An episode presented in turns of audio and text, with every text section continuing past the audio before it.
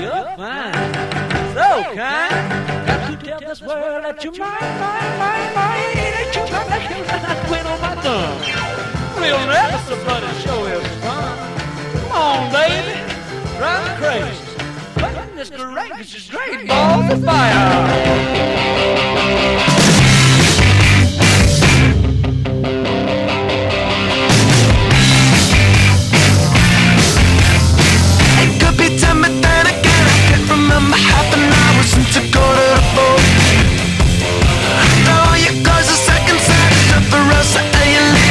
John.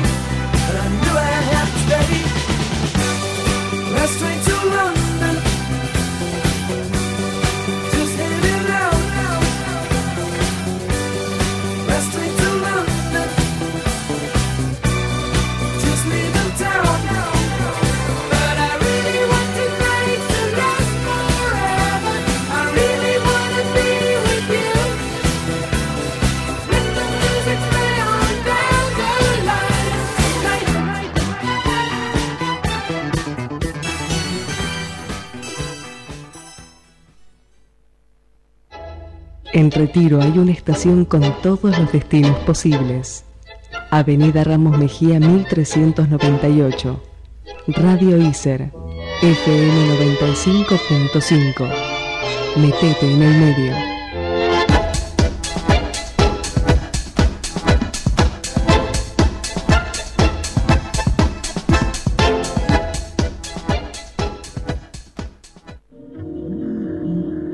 Locución. Producción. Guión. Operación técnica. Metete en el medio. ICER. Instituto Superior de Enseñanza Radiofónica.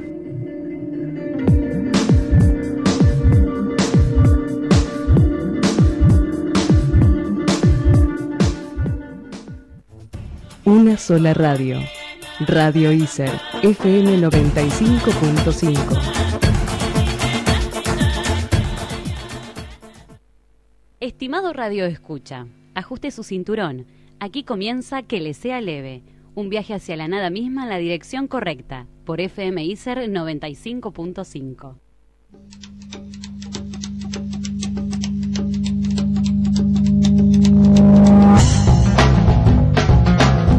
Y faltando media hora para las ocho y media de la noche, le damos comienzo a este humilde espacio radiofónico que tan alegremente hemos dado en llamar que le sea leve.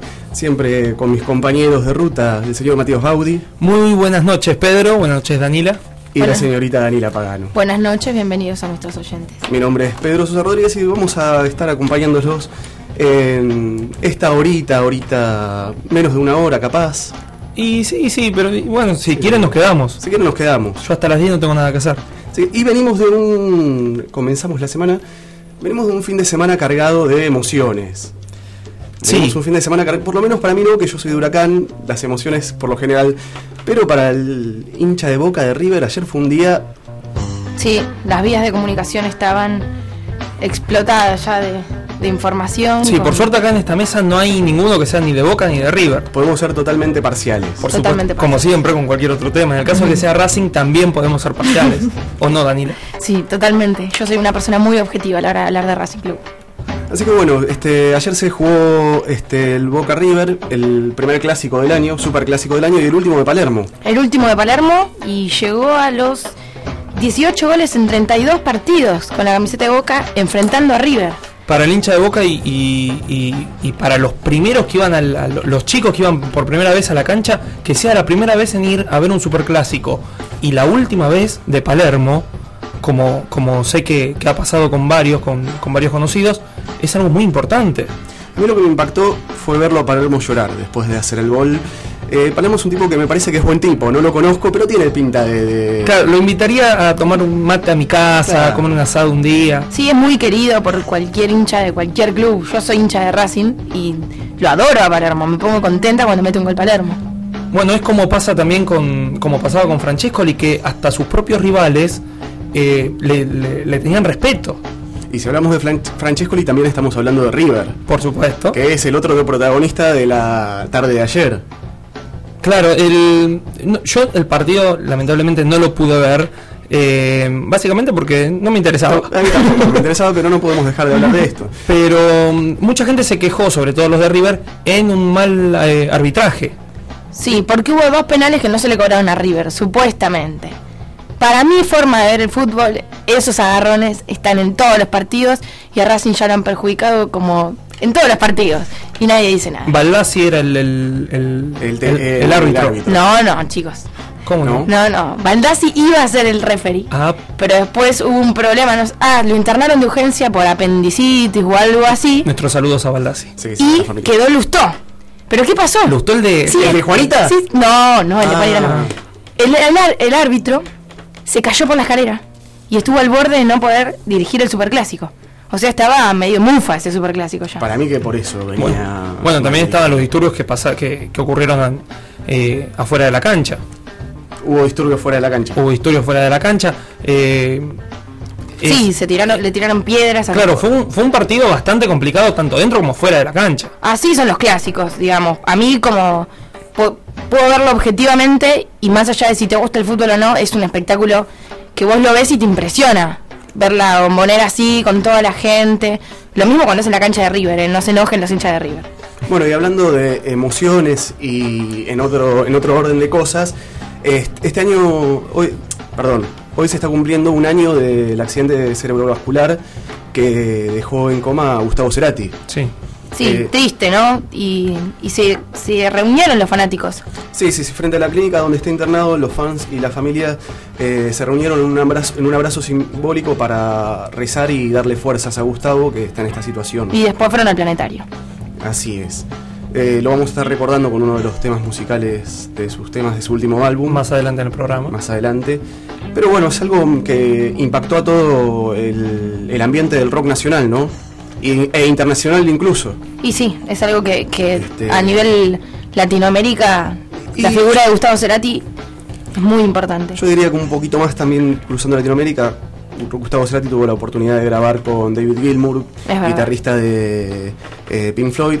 Así que es un tipo que transciende fr- fronteras. Bueno, cuando ocurrió eh, su accidente cerebrovascular, en todas las redes sociales eran solamente palabras de, de aliento de todas partes del mundo. Sí, y hablando de, de cruzar fronteras, hay que hablar de lo que pasó con el jefe del FMI. Un- una vergüenza. Una vergüenza el jefe del FMI que está acusado por este delito sexual. Sí, porque supuestamente obligó a una de las chicas que trabajaba en el hotel donde él estaba a que le prac- practique sexo oral.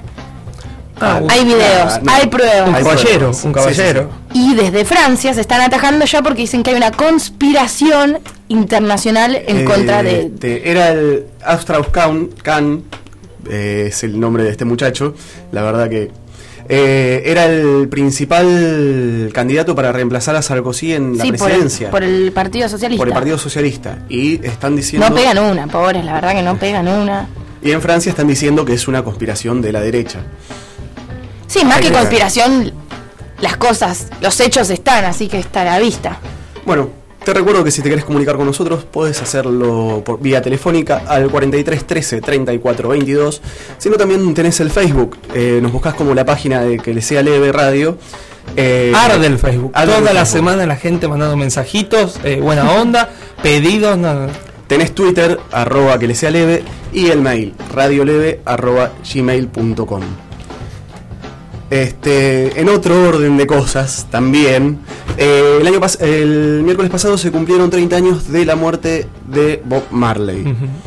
Un tipo que, otra, oh, hablando de gente que trascendió fronteras como Gustavo Cerati, eh, Bob Marley se lo conoce porque logró llevar su música folclórica, que es el reggae, eh, una música considerada del tercer mundo, a lo que se, le se lo considera el primer mundo, que es Inglaterra y demás. Sí, la verdad que uno de los de los ar- mejores artistas, mejores músicos que tuvo eh, la historia eh, musical, a, a mí me, me- me fascina, la verdad. Así que- bueno, entonces, ¿qué manera de recordar a Robert Nesta que con uno de sus temas? Este, ¿Qué tal? Buenas tardes. Buenas tardes. ¿A dónde vamos? Vamos a Ramos Mejía y Libertador. Una cosita más, jefe. ¿Sería mucha molestia prender la radio? Uh, macho, la verdad que con todo gusto, pero me anda el casé nomás. Tengo uno de Pocho la Pantera que está buenísimo. No, no me diga eso. Está por empezar el mejor programa de la radiofonía argentina. Bueno, no sé si es el mejor, pero a mí me gusta mucho. ¿Y qué programa es? Que le sea leve. Sale todos los lunes a las 8 de la noche por FM ISER. Tiene actualidad, cine, humor. No me lo puedo perder. Por favor, acelere. Mirá, Capo, lo que te va a tener que ser leve es el viaje, porque con el tránsito que hay, tenemos acá para rato. Que le sea leve.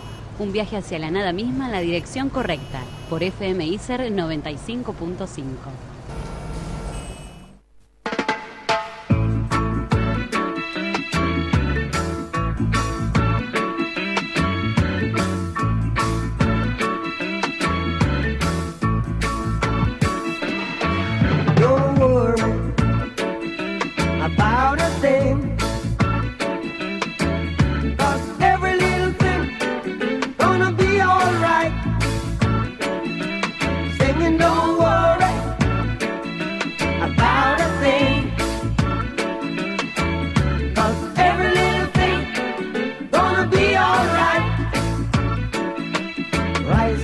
morning.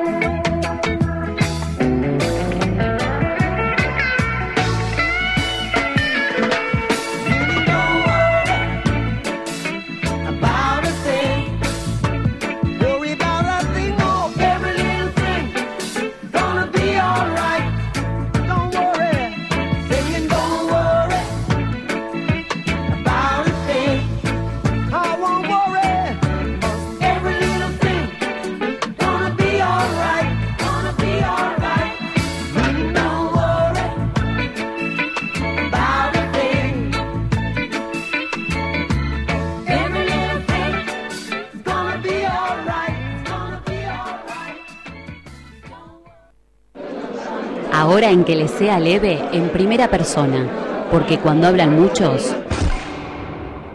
se entiende poco.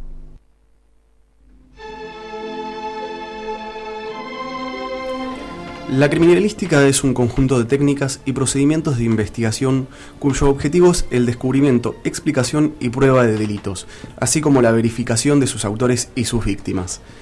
En el informe de esta semana preparado por Matías Baudi, adentramos en el mundo de la criminalística.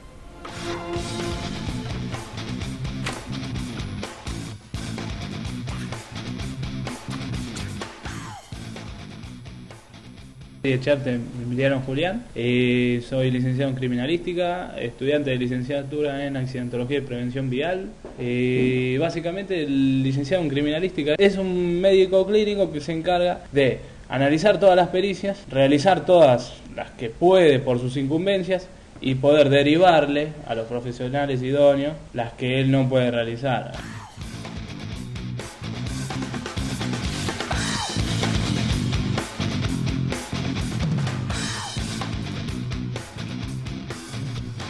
Bueno, después de la secundaria, me- primero me planteé ser contador y no, era, estar sentado todo el día no era lo mío. Me planteé abogacía, me pasó lo mismo y me di cuenta que lo mío era investigar y desmenuzar, eh, digamos, desmenuzar las cosas, ¿no? Tratar de ir a través del razonamiento, buscar el por qué, qué fue lo que pasó, buscar la verdad, digamos. Y bueno, encontré esta carrera. Mi papá estaba trabajando en el edificio Centinela, trajo varios folletos, eh, entre los cuales estaba abogacía, contabilidad y el último la criminalística. Empecé a leer, me gustó, vi que había poca gente, digamos, desempeñándose en eso y me, largué de estudiar. Fue así básicamente como me adentré en la criminalística.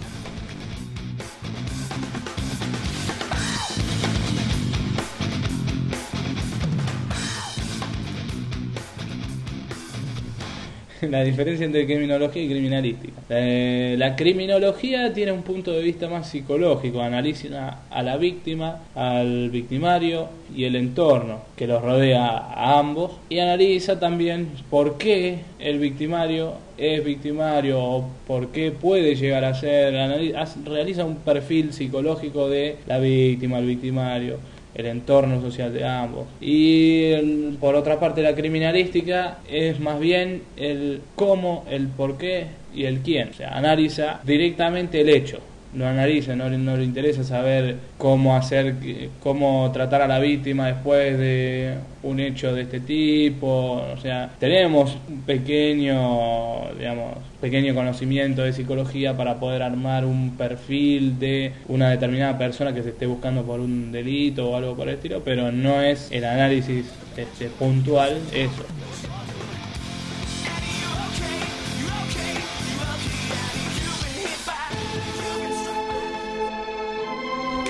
Bueno, en esta primera parte del informe escuchábamos a, a Emiliano Altieri que nos contaba más o menos cómo conoció la carrera y qué función cumple un licenciado en criminología. Claro, Criminalística, perdón. Claro, se- eh, por eso mismo, porque muchas veces pasa, él, él- él nos contaba, siempre la, la- la confusión entre criminología y criminalística. Es lo que importa, es eh, diferenciarlas y saber eh, en qué se basa una y en qué se basa la otra. Básicamente, como él lo explicaba, eh, todo el que, el que, el que quiere preocuparse por, por la criminología es porque se preocupa por investigar, por saber, por, por, por tener, un- te- tener una idea y, y poder eh, llegar al, al, al fondo de, de la cuestión. Del, es, un, es un trabajo eh, que si no se tiene vocación es Me imposible. Claro, me imagino que, y te lo habrá contado Emiliano fuera del- del- de la charla, que eh, más allá uno se debe encontrar con escenas bastante fuertes. Claro, el, el licenciado en criminalística eh, tiene una, una, una función bastante complicada en hechos policiales, en y también en- porque por lo general es en el, en el ámbito en el que en el que se lo conoce, en el que por lo general en los medios se lo muestra. Se lo muestra. Eh, hay muchos eh, eh, licenciados en, en criminalística que, que hablan en, en los medios y la verdad no, no saben de lo que están hablando, no se forman lo suficiente como para, como para dar datos eh, ciertos y, y- y óptimos para, para que el mismo televidente u oyente se, se entienda mejor el, el- Claro, el eso lo podemos ver mucho, muchas veces, lo podemos ver en los casos como García Belsunce o Nora Dalmazo. Y es más o menos lo que nos cuenta Emiliano en la segunda parte del informe.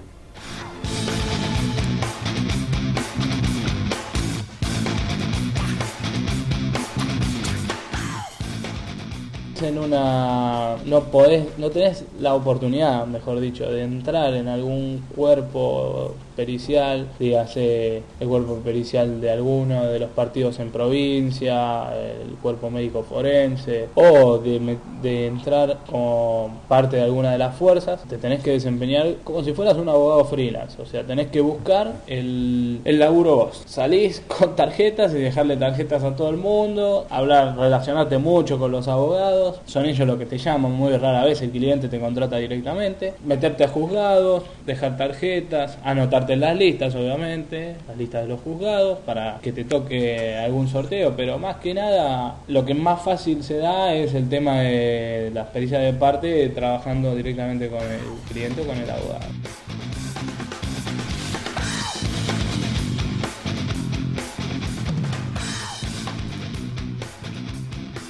Yo soy de las personas que no le gusta aparecer así muy de manera muy pública y hablando de casos públicos, por lo general los que son muy públicos llevan política atrás, llevan plata, llevan temas muy difíciles de tratar y en este ámbito somos pocos y nos conocemos entre todos, entonces una vez que te quemás ya es muy difícil remontar después eh, cuando uno está marcado, no es lo mismo que cuando hay alguno que se manda alguna macana, algo medio raro. Como no tenemos colegio, como los ingenieros, que nos, donde hay un tribunal de, de ética, no pasa nada. Pero ya se van conociendo, te vas encontrando, no, no hay tanta gente trabajando en el rubro. Si bien hay gente, hay gente muy vieja, hay gente muy nueva, eh, tarde o temprano los conoce. Entonces yo no me quedaría tanto en salir en la tele hablando de o este o explicando temas de una causa determinada de la cual aparte uno no es no está involucrado en ese tema entonces no tiene el 100% de la información para poder emitir una opinión.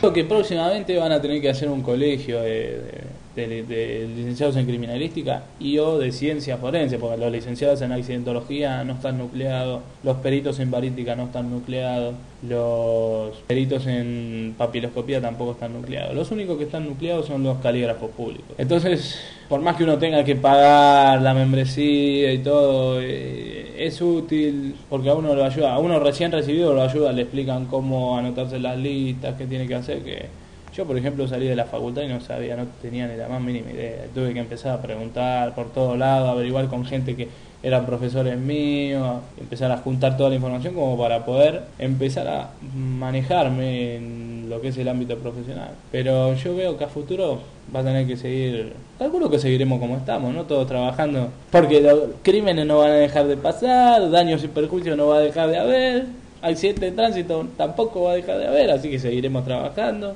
Pero espero que con un colegio, yo creo que eso nos vendría muy bien a todos.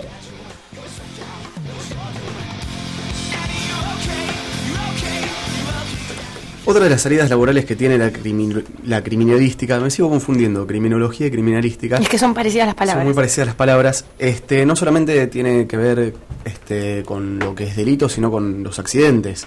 Claro, por eso mismo él, él- él mismo comentaba, cuando no, no necesariamente eh, lo vienen a, buscar las, las, mismo, las mismas víctimas o, o los que tienen los mismos problemas, sino a veces los abogados o, o- o alguna empresa constructora que tiene algún problema, eh, surge algún accidente o, Entonces son los que lo llaman. Las empresas de seguro trabajan mucho con licenciados en criminalística en lo que son reconstrucciones de, le- de hechos, este, asesoran a los profesionales. Claro, son, son piezas fundamentales en, en toda investigación. Por eso mismo, como, como decía Emiliano, no tienen una escuela donde poder, eh, poder ir a, a- a- donde se nuclean, donde Claro, pueden- claro. que, que los ampara. Claro, ante algún problema que tengan ellos profesional o, o- o con otros colegas, no tienen eh, forma de, de- de- de ampararse ellos mismos. Sí, así como está el colegio de abogados, que eh, en el caso de que algún abogado tenga una mala praxis, este, el colegio se encarga de juzgarlo y hasta capaz que se le puede quitar el título, la Claro. matrícula. Claro, en este caso con, con los licenciados en, en criminología no, no, no sucede. Criminalística. Criminalística, perdón. no sucede. Eh, hay algo que a mí me pareció, por más que sea real, eh, me parece algo triste en lo que, en, en cómo somos como sociedad. Él dijo al final, el, en un futuro eh, va a haber una escuela porque eh, la carrera va a empezar a, a- a- a agrandarse, si se puede llamar de una manera, porque los crímenes no van a dejar de existir y su trabajo va a ser fundamental. Es un, es un pensamiento real, lamentablemente, pero es muy triste el hecho de que Sí. los crímenes no dejen de, de bueno, pasar. crímenes, accidentes de Claro, autos, pero-. Pero también está la realidad que en una, en una ciudad con una población densa como puede ser Buenos Aires y que se está ampliando en las provincias, obviamente son cosas que van a pasar, son inevitables. Si vos tenés una, una, una población de millones de personas, eso no... eh, No va a poder nunca dejar de pasar. Así que los muchachos de la criminalística se pueden quedar tranquilos que laburo van a tener seguro. Y si están in- interesados, cualquiera de nuestros oyentes, en dedicarse a esta carrera, lo pueden hacer en la Universidad Católica de Salta, en la Universidad Nacional del Nordeste y en el Instituto Universitario de la Policía Federal Argentina. Sino también tienen la Universidad de Morón, que es una tecnicatura, dos años y medio. Los otros son licenciaturas, van de cuatro a cinco años. Claro, es una opción más eh, que le damos a conocer. Es, es una opción más para una carrera que está en expansión, por lo visto.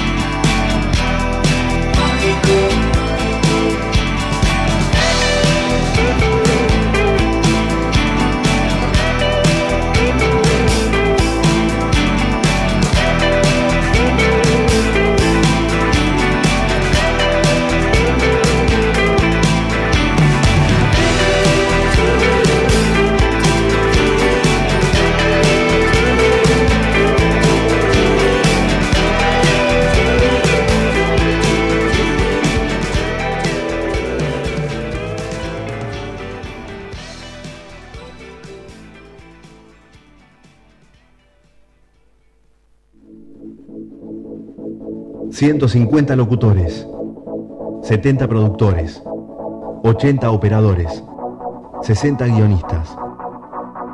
Una sola radio. Radio ISER, FM 95.5. Metete en el medio.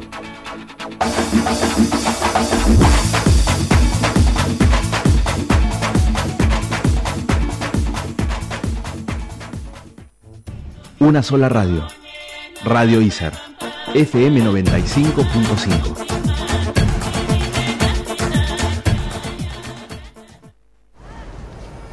Disculpe, jefe, más despacito no puede ir, ¿no? Eh, che, no te enojes, maestro, pero mirá lo que es la avenida. Encima, mirá, es hora pico. Tranquilo que ya estamos en mitad del viaje. Sí, y seguro que también ya va por la mitad del programa. Eh, bueno, pero ¿qué se puede estar perdiendo? Y a esta altura seguro que ya me perdí el informe. Y deben estar por empezar a hablar del cine, del teatro, música. Uh, cómo me gusta el cine. Me acuerdo que cuando era chiquito me iba a colar en las películas de la Coca Sar. Uh, esto va para largo. Que le sea leve. Un viaje hacia la nada misma en la dirección correcta.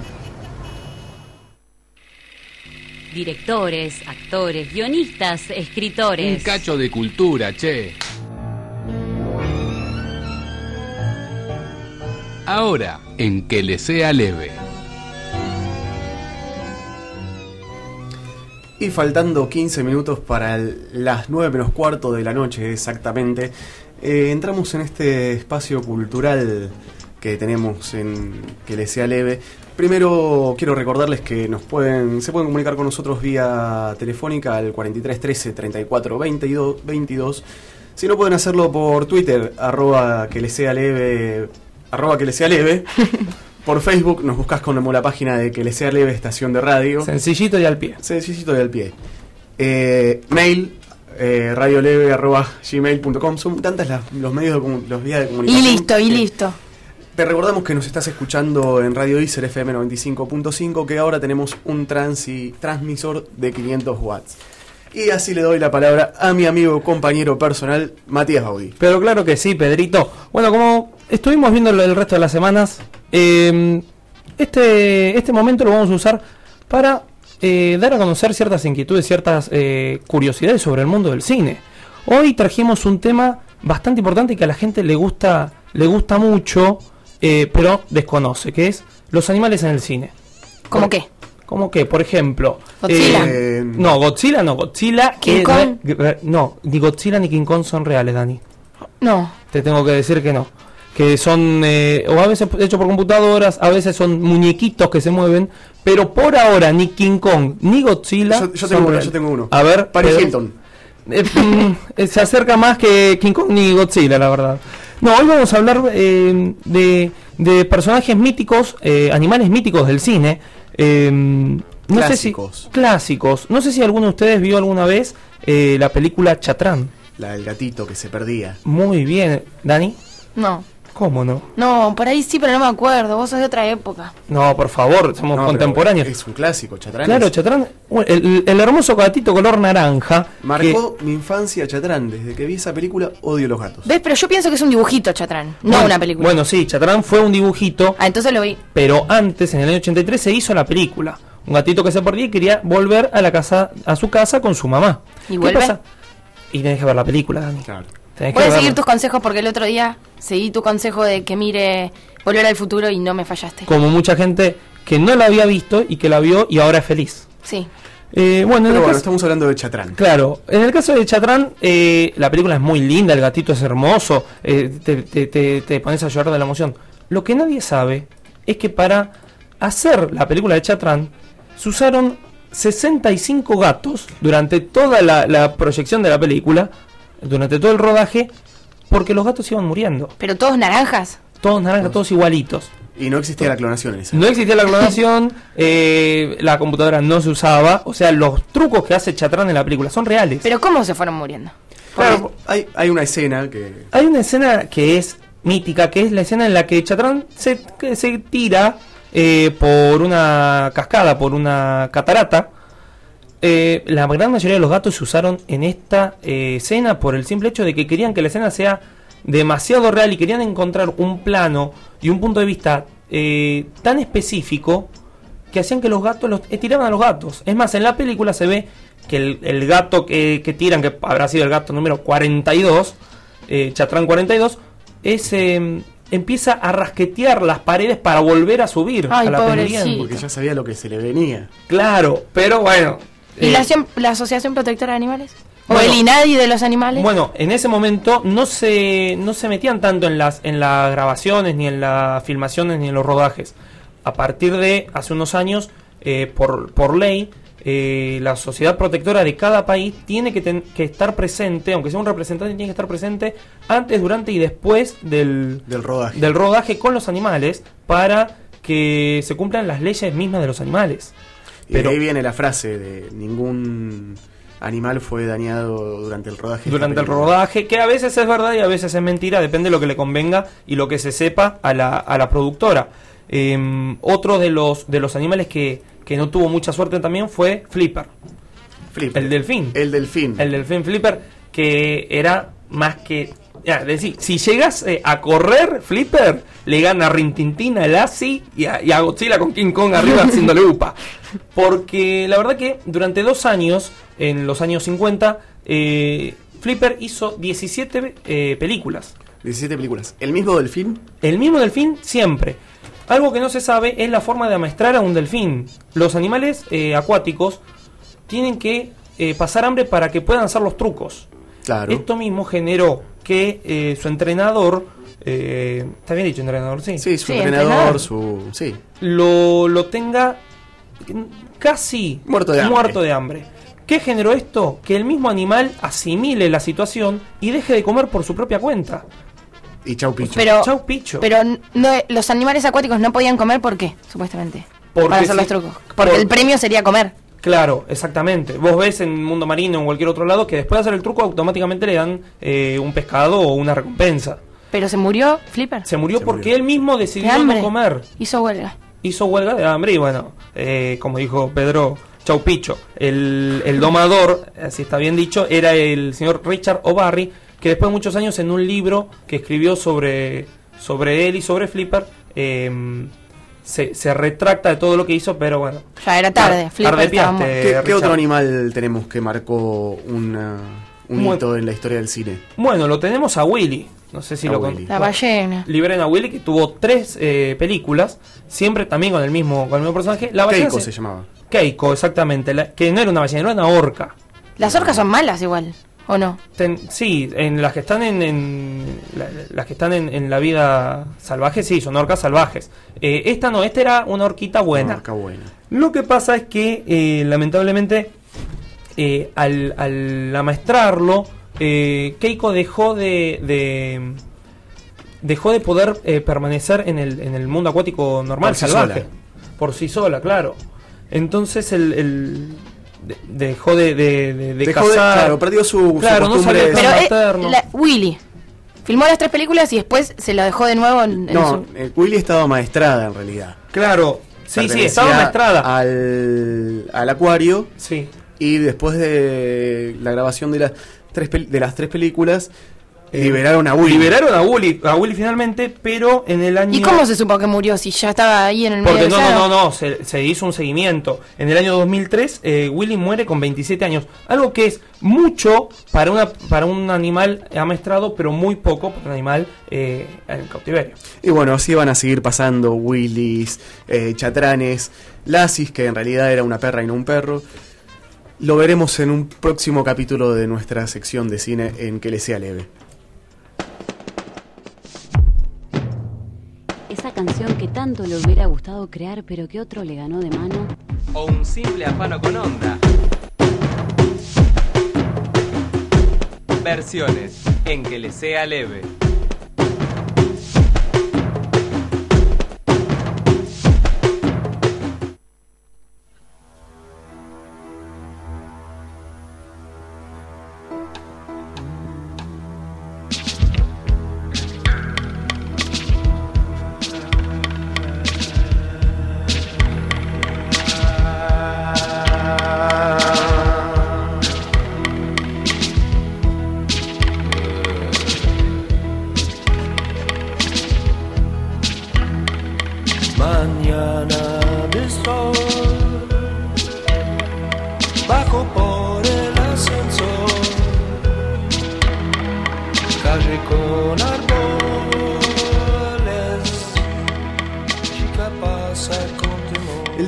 Se van a cumplir, eh, Luca Prodan estaría cumpliendo.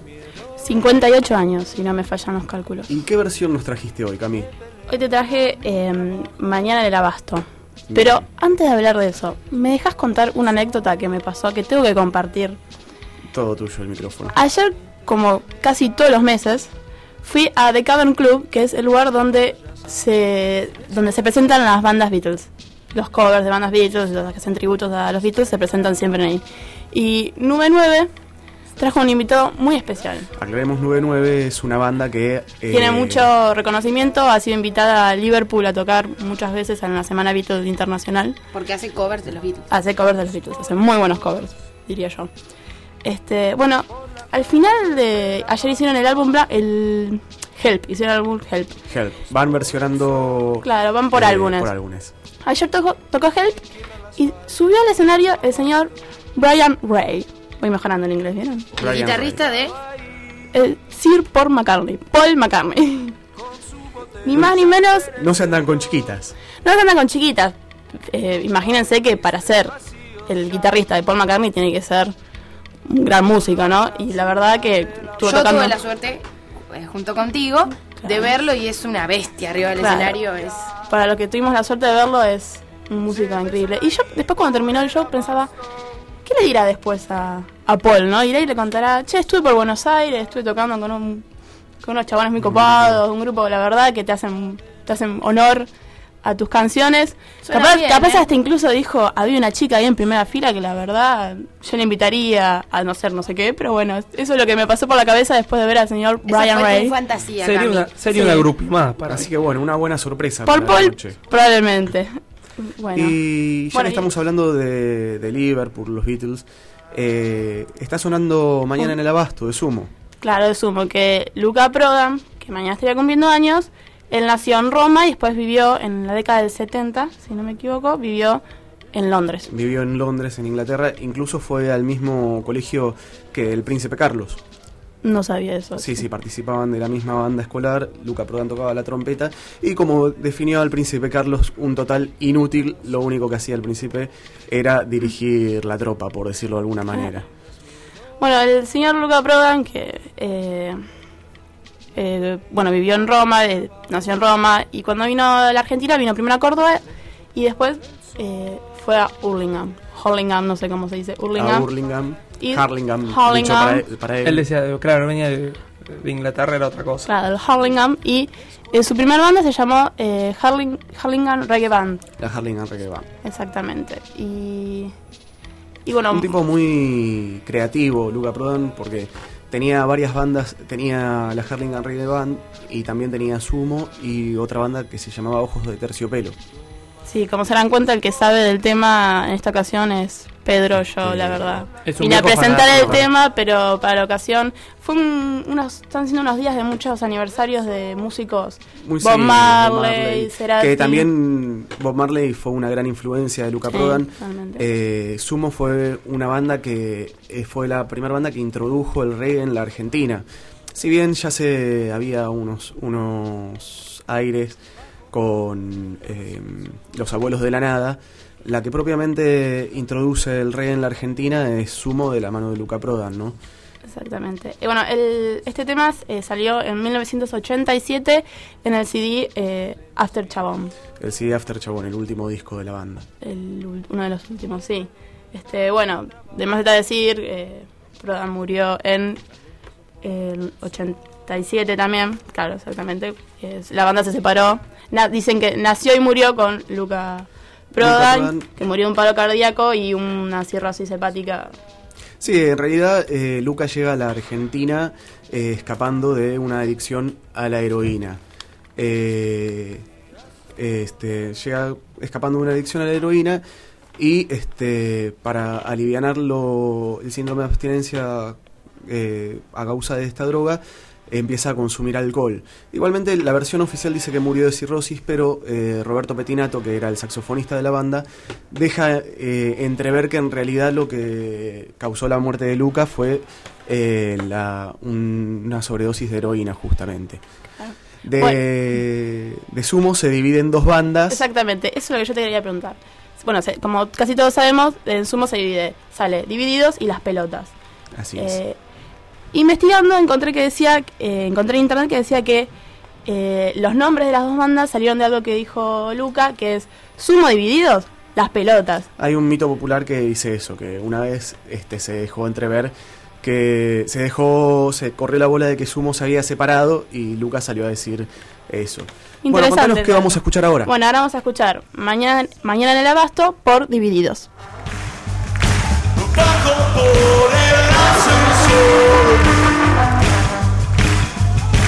Calles con árboles. Chica pasa con terror No tengas miedo, no. Me por mi trabajo. Las lentes son por el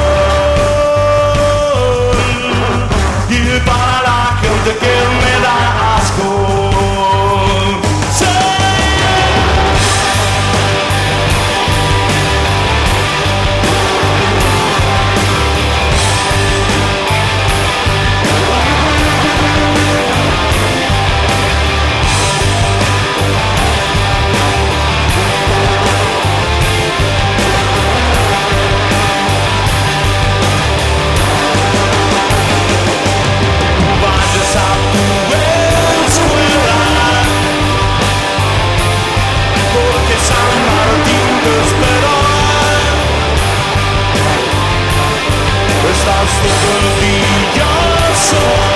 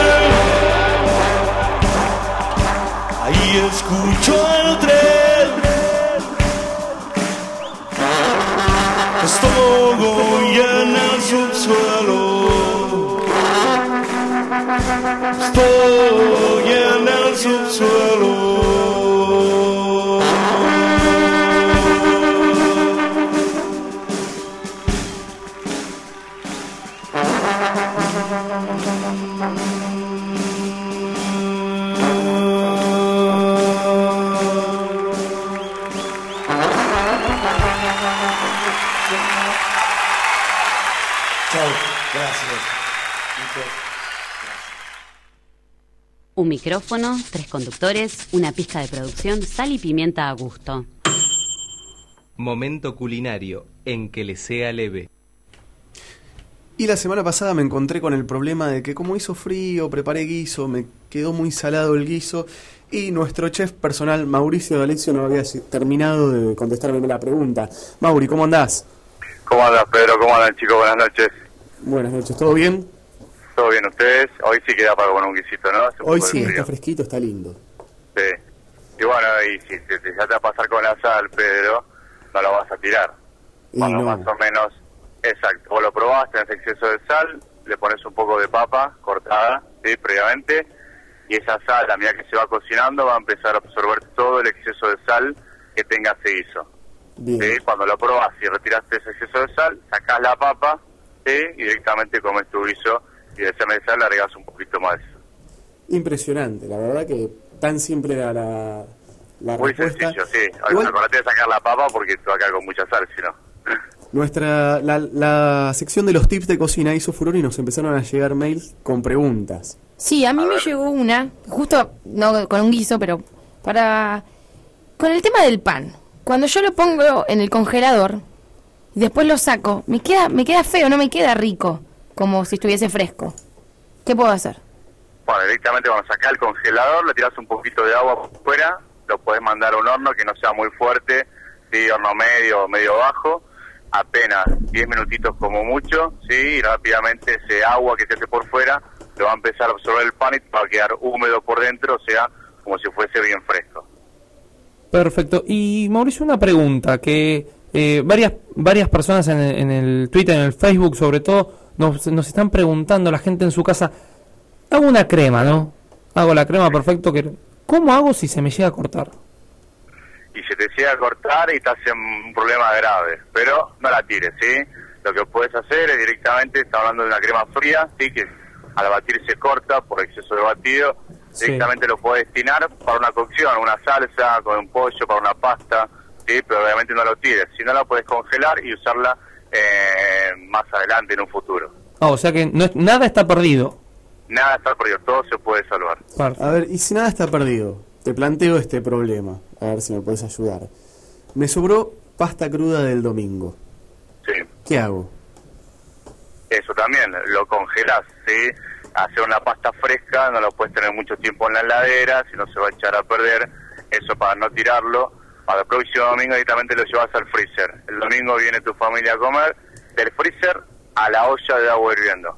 Del freezer, ¿La dejo que se descongele primero? No, no, no, no, no. Del freezer directamente a la olla. Deja que se descongele, se te va a pegar todo. Directamente congelado a la olla de agua hirviendo. Perfecto. Y si, siguiendo con, con lo de las pastas, pues esto nos pasa el domingo a la tarde o el lunes al...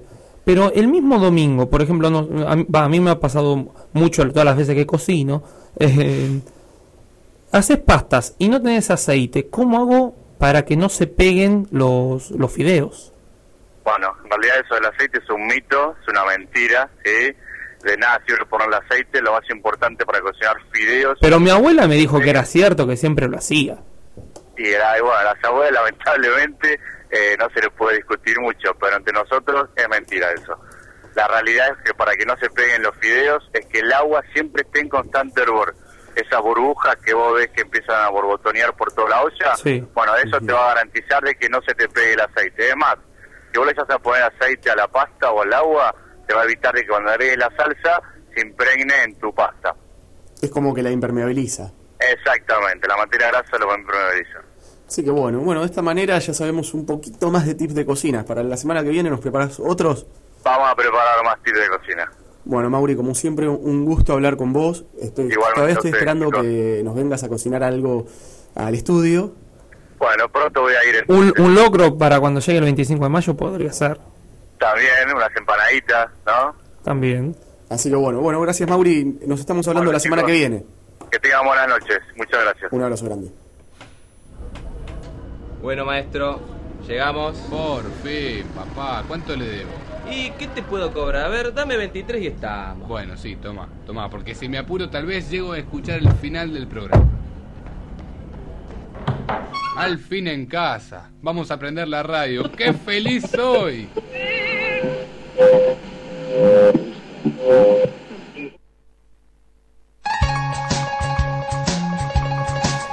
Y así como todo lo que termina, lo- todo lo que empieza tiene que terminar, todo lo que sube tiene que caer, llegamos al final del tercer programa de Que le sea leve.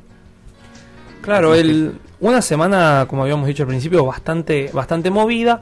eh, un, bueno, por lo menos por mi parte, un muy buen programa. Tranquilos. eh, Es un programa relajado. la vamos llevando bastante bien. Está hecho con amor, como decía Silvio. Claro, el, el- el querido Silvio Saldán. Le mandamos un saludo. Un ya que saludo, estamos. Silvio. Eh, Dani, ¿algo para decir? Saludos. Eh, sí, saludos a Damián. eh, muchas gracias por escucharnos siempre. Y un beso al futuro mejor eh, director de cine, Rorro. Y listo, acá Le mandamos todos saludos. Yo le quiero mandar saludos, como dije la semana pasada, Paola, Pablo, Pa- eh, Paola, Pablo, eh, Malenita y Adrián, que era el bebé que había nacido, eh, hijo de, de- de amigos míos. ¿Te acordaste el nombre? Me acordé el nombre, era Muy Adrián. Bueno, yo le mando un saludo a mi hermana Yamila, mi sobrino querido Carlitos Ignacio, que cada vez está más grande. Eh, a todos nuestros a la oyentes. familia Arevalo, que siempre nos escuchan y nos dejan así mensajitos en el Facebook. Eh, Bueno, este, como saben, pueden seguir mandándonos eh, mensajes, eh, mails, cualquier sugerencia, cualquier duda que tengan. Eh, vamos a, a- en el caso del cine, de, de algún tema que quieran para las versiones, o, o como sí, como hicieron esta semana, alguna pregunta, alguna duda sobre cocina, eh, nuestro chef personal no va a tener ningún problema en contestarlas. Y yo los invito ma- a mañana a partir de la una de la tarde por esta misma emisora Placeres Cotidianos, conducido por Huberto Stempels, un amigo de la casa. Un amigo. El- eh, después el jueves tenemos Plan B, también a partir de la una de la tarde por con Julieta de Andrea. Y mañana Industria Argentina. Y mañana tenemos Industria Argentina, producido por... Por nosotros. Por nosotros, exactamente. Segundo año de producción del ISER. Sí, los van a, van a poder estar escuchando Industria Argentina a partir de las 14.30. Vamos a tener un par de entrevistas interesantes con personalidades de la radio. De esta manera me despido. Mi nombre es Pedro Sosa Rodríguez, que me, me estuvieron acompañando Matías Rodrigo Baudi. Danila Pagano Bianchini, en la operación técnica el señor Loco Murdoch, en la coordinación de aire y retándonos a cada rato Carolina Etchenique. Besos para las chicas, abrazo para los chicos, hasta la semana que viene y que les sea leve. Y ahora, el besito de las buenas noches. Y a la camita, a la camita.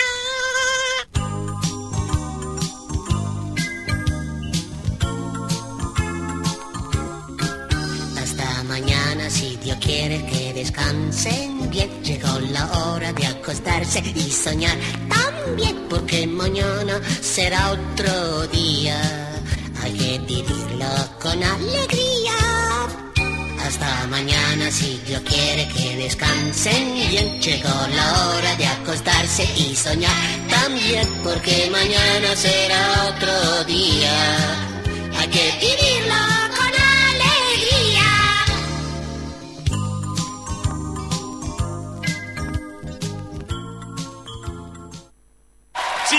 that were rock and roll radio.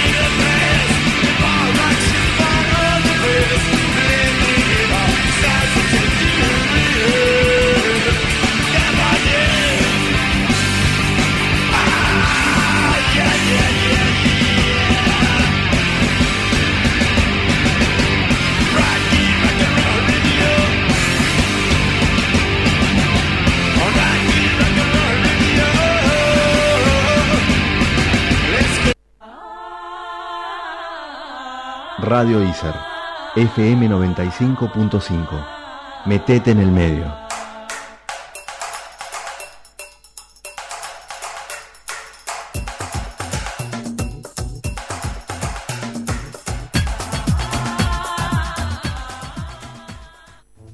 Una sola radio. Radio ISER, FM 95.5.